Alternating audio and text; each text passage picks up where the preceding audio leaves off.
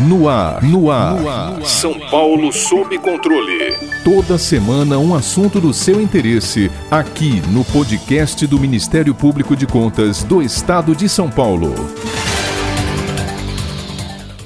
Nesta terça-feira, 4 de maio, a Lei de Responsabilidade Fiscal completou 21 anos de sua promulgação. Os mecanismos deste diploma legal orientam os gestores públicos no controle de gastos com a fixação de limites para o cumprimento das metas orçamentárias. É uma lei fundamental para a manutenção do equilíbrio das contas públicas. Com a crise pandêmica iniciada em março de 2020, o governo federal instituiu o Plano Federativo de Enfrentamento ao Novo Coronavírus, previsto previsto na Lei Complementar número 173 de 2020, promovendo alterações na LRF, como a desobrigação de observância de algumas regras por parte dos administradores públicos. No início de 2021, a Lei de Responsabilidade Fiscal sofreu novas alterações com a sanção das leis complementares 177 e 178. A primeira vedou a limitação de empenho das despesas relativas à inovação e ao desenvolvimento científico e tecnológico custeadas por fundo criado para tal finalidade. Já a segunda, entre outras mudanças, concedeu o prazo de 10 anos a partir de 2023 para os poderes e os órgãos que estiverem com excesso de despesas com pessoal ao final de 2021 retorne ao limite legal. Para fazer um panorama dos mais de 20 anos da Lei de Responsabilidade Fiscal e as implicações de suas recentes alterações, convidamos o professor Felipe Salto, economista, mestre em administração pública e diretor executivo da Instituição Fiscal Independente.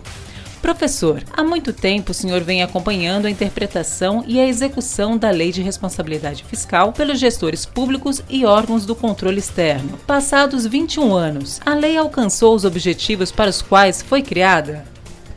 Olha, o que a gente precisa ter claro é que a lei de responsabilidade fiscal brasileira, ela é uma das maiores inovações, se não a maior que nós já fizemos na área de contas públicas. E ela foi fruto de muito estudo, de pesquisa sobre experiências internacionais, com a participação importantíssima do José Roberto Afonso, que a meu ver é o maior especialista em contas públicas do país, e na época também da Teresa Terminacian, do Fundo Monetário Internacional. Então foi muito bem desenhada, é uma lei complexa complexa, mas que tem as regras muito bem definidas. Agora, o que eu tenho dito e refletido, e acho que nós estamos num momento importante para fazer essa reflexão, é que não basta você ter regras, normas, legislações. Nós precisamos ter a prática da responsabilidade fiscal introjetada, principalmente nas nossas elites burocráticas, políticas, as elites do setor privado e também a sociedade em geral. Por que é importante ter responsabilidade fiscal? E acho que nisso nós temos falhado, porque o teto de gastos foi criado, uma emenda à Constituição, depois, recentemente, a chamada proposta de emenda à Constituição emergencial, a emenda 109, com mudanças nessa regra do teto. Só que todo esse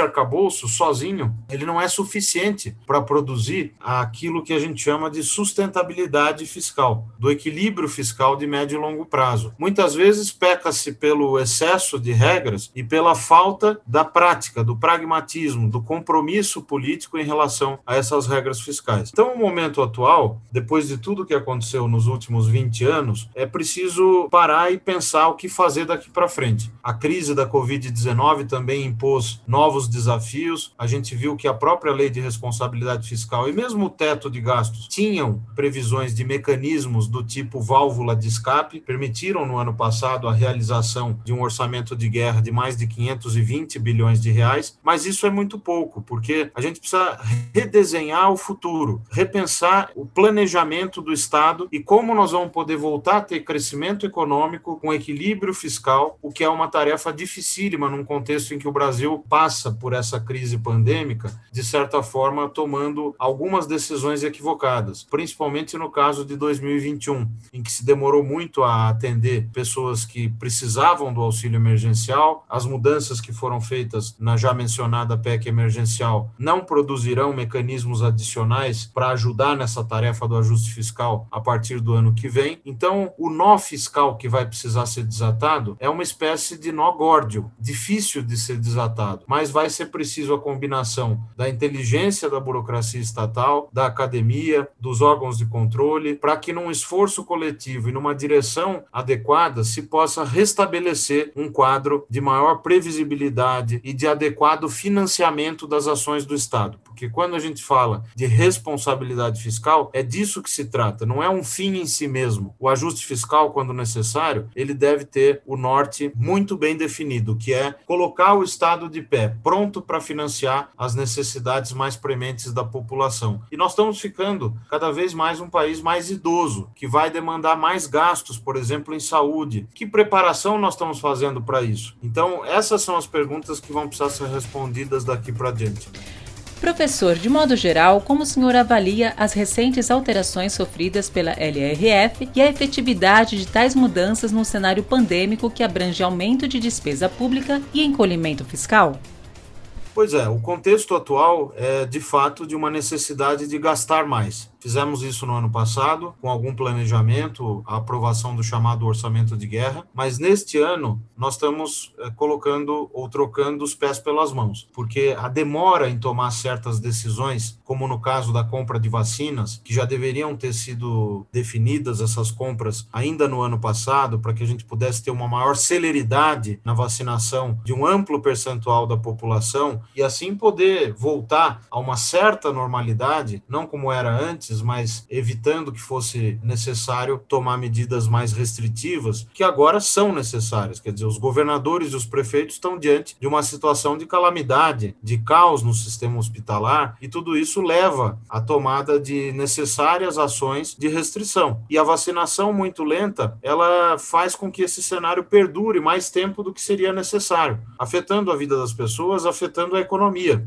Então, o que o Estado precisa fazer nesse momento? Ele tem de garantir os recursos necessários para o enfrentamento da crise pandêmica. Isso está sendo feito por meio de créditos extraordinários. O governo teve receio em editar o auxílio emergencial neste ano e precisou de uma PEC para fazer isso. Agora, ao que se sabe, o Pronamp, que ajuda as empresas, o benefício emergencial, que é para manutenção do emprego, estão sendo todos encaminhados por medidas provisórias, né, como a medida provisória do bem, que é o benefício emergencial, que foi recentemente editada. Mas tudo com muito atraso. Então, isso é uma inépcia, uma inação por parte do Estado brasileiro que não passa desapercebida. Na verdade, ela afeta a vida das pessoas lá na ponta. Então, parece contraditório que se tenha que gastar nesse momento e fazer ajuste fiscal a partir do médio prazo, a partir do ano que vem, mas não é. Nós temos que tratar dos dois problemas: enfrentar com os instrumentos que a gente tem a crise pandêmica, sem medir esforços, e a vacinação é a prioridade das prioridades, mas isso parece ter ficado claro muito tardiamente, e tratar de planejar o médio prazo. Nós temos que ter um plano fiscal de médio prazo, adotar a prática da revisão de gastos, cortar gastos que são supérfluos, revisar os chamados gastos tributários, que envolvem uma montanha de renúncias fiscais, isenções, desonerações, representam cerca de 4% do PIB hoje e não são avaliadas ou revistas. Então, esse tipo de desafio de planejar o futuro e saber como nós vamos conseguir ter um equilíbrio fiscal garantido nos próximos anos, é preciso que o Estado brasileiro trabalhe nessas duas frentes. A primeira frente, que é o combate aos problemas do curtíssimo prazo da pandemia, acelerar a vacinação, e a segunda frente, que é planejar o futuro e cuidar do equilíbrio das contas públicas.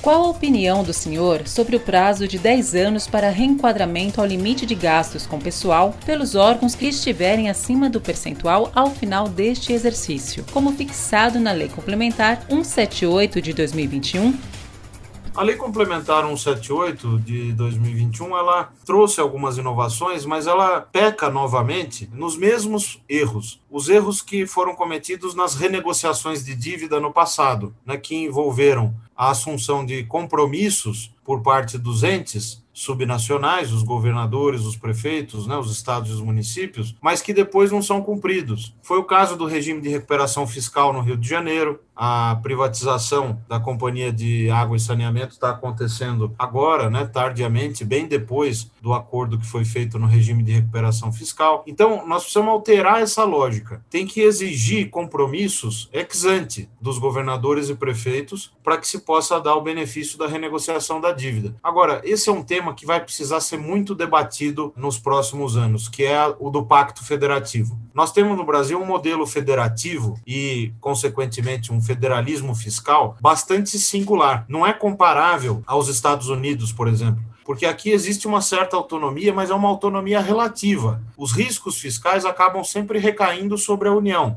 Por outro lado, o fardo do endividamento, do serviço da dívida sobre os estados e municípios é muito grande. Então, é preciso ter uma articulação central dentro desse modelo que nós temos, que é muito concentrado na União, para ajudar a criar um programa, um plano de saída para os estados e municípios. E não pode ser só um plano financeiro. Quer dizer, nós sabemos do problema da despesa de pessoal, no caso dos estados e municípios, e de previdência. Muitos eh, acabaram avançando em reformas específicas da previdência aprovadas localmente, mas ainda outros estão eh, com esse problema sem uma solução endereçada. Essa é uma questão que vai precisar ser discutida. O retorno que a lei complementar 178 prevê, ele é bastante alargado. Né? E provavelmente essa regra sozinha não vai tratar de resolver todos esses problemas que eu menciono. O que nós vamos precisar é ter um plano de desenvolvimento junto com todos os estados, atendendo às peculiaridades de cada uma das regiões, que são bastante distintas. Nós temos que ter uma noção melhor de que apenas as transferências que são feitas do governo central para os governos subnacionais não são suficientes, não têm sido suficientes para dar conta desse desafio. O FPE, por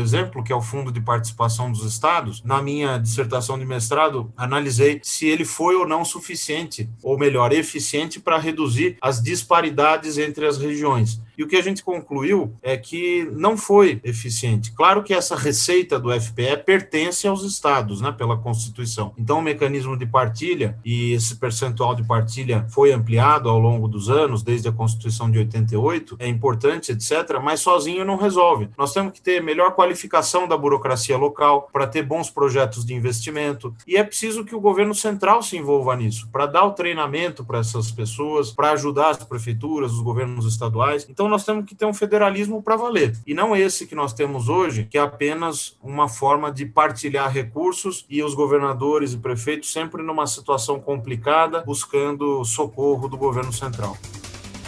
Para ficar por dentro de outras notícias do Ministério Público de Contas de São Paulo, siga-nos nas redes sociais ou acesse o site www.mpc.sp.gov.br.